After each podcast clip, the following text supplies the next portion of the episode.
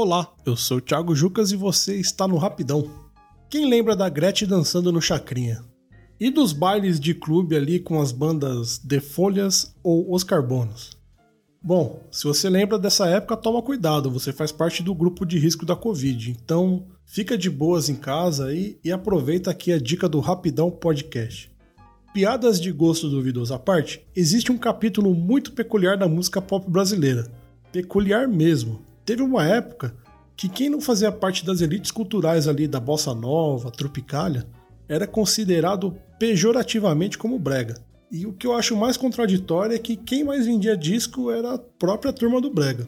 E vamos falar a verdade aqui, não tem como animar um churrasco tocando João Gilberto. Credo. Enfim, Nessa época, a indústria fonográfica estava todo vapor e era um excelente negócio. E como as leis ali de direitos autorais ainda estavam engatinhando e cheia de brecha, muita gente entrou pro ramo.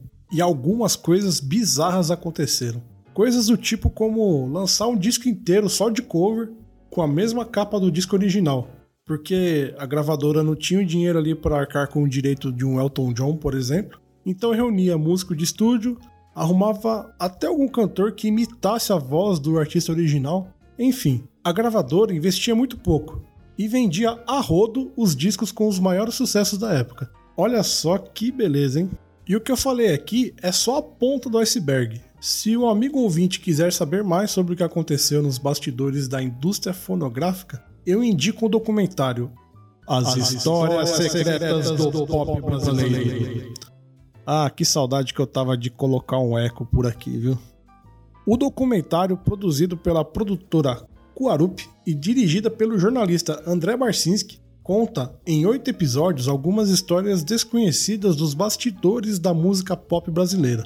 Coisas como quem foram os clones brasileiros de astros internacionais, como surgiu a onda dos falsos gringos, que revelou gente como Mark Davis, Talvez você conheça ele pela alcunha de Fábio Júnior.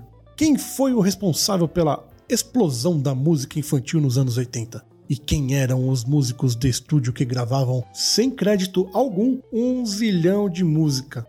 O documentário está disponível para apreciação em streaming lá no Prime Video, Vivo Play, Now e o Look. Vou deixar aqui na descrição do episódio o link do trailer. E é isso aí. Se você tem alguma crítica, dúvida, sugestão ou se por acaso participou de alguma gravação do Raul Seixas na década de 70 e quer contar pra gente, manda um e-mail lá no rapidãopodcast.gmail.com. Não esquece de procurar pelo Rapidão lá nas redes sociais, hein? E compartilhe nossos episódios com sua família e amigos. Fico por aqui e até semana que vem. Obrigado! Beijo!